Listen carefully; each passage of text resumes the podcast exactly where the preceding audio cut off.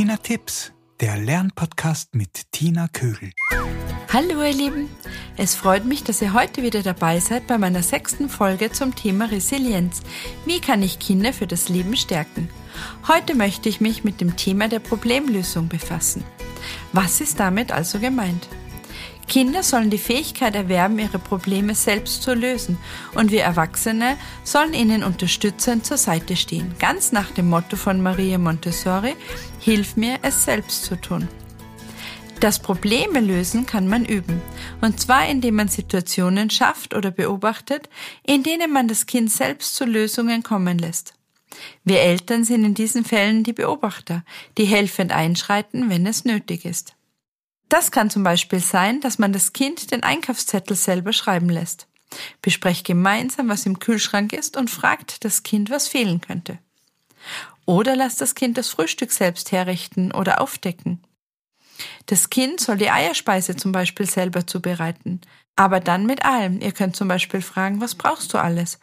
Und lasst dann das Kind die Pfanne holen, die Eier herausgeben, Butter in die Pfanne geben und so weiter. Ihr könnt dem Kind auch einen kleinen Teil im Garten geben oder einen Topf am Balkon, den es selbst bepflanzen kann und dann auch für das Gießen verantwortlich ist. Wichtig ist, dass das Kind aktiv in euren Alltag eingebunden wird und Verantwortung übernehmen kann. Traut euch loszulassen und eurem Kind ein wenig Verantwortung zu überlassen. Daran wachsen die Kinder und werden stark. Das Kind kann erkennen, dass es aus sich heraus etwas schafft. Es bekommt Vertrauen in die Zukunft. Es lernt, sich auf sich zu verlassen. Worauf auch immer es seinen Fokus richtet, dorthin fließt seine Energie. Richten wir unseren Fokus auf Lösungen, so werden wir sie finden und unsere Kinder ebenso.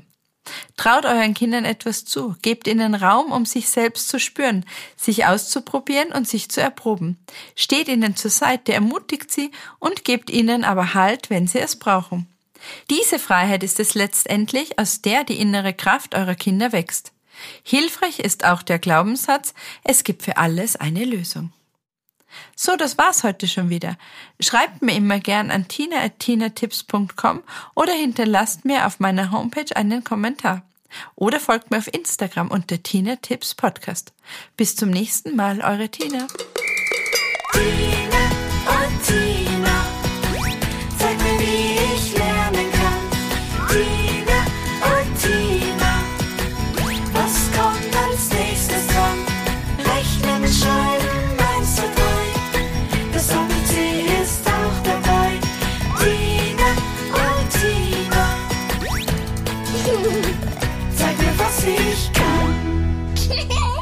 Dieser Podcast wird produziert von der Agentur Nordhang.